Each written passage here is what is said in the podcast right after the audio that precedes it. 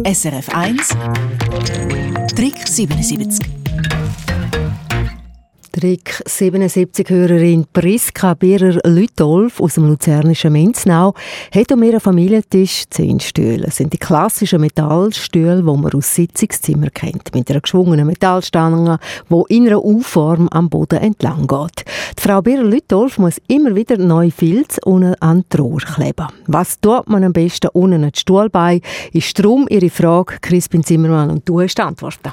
Als erstes Erkenntnis, die Auswahl an diesen Rutschunterlagen die ist grösser als man meint. Je nach Material und Form der Stuhlbeine gibt es ganz individuelle Lösungen, die dann am besten passen.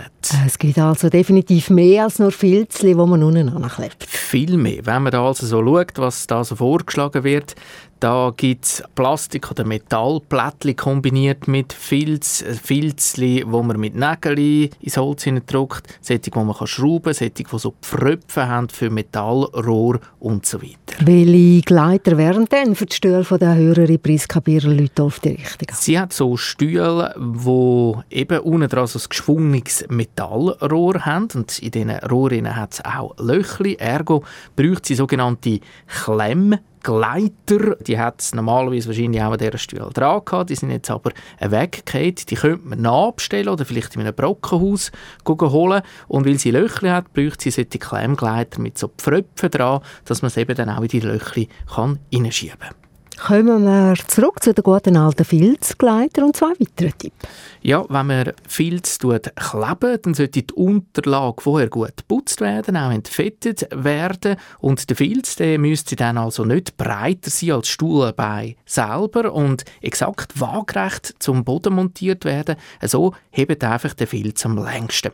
Und nochmal ein Tipp, das Material Filz, das hat nicht gern Wasser, darum schauen, dass die Rutschunterlage nicht zu intensiv zum Beispiel mit Putzwasser tränkt wird, sonst könnte dann einfach Geschmeidigkeit verlieren und schlussendlich auch seinen Zweck. Besonders interessant finde ich die Alternative zu den fix montierten Filz- und Gleitunterlagen. Ja, da habe ich auch gestaunt. Es gibt da Schutzkappen und sogenannte Stuhlsocken, die man direkt über die Stuhlbeine schiebt und die kann man sehr gut auch selber lismen oder man tut es aus Filzresten selber schneiden.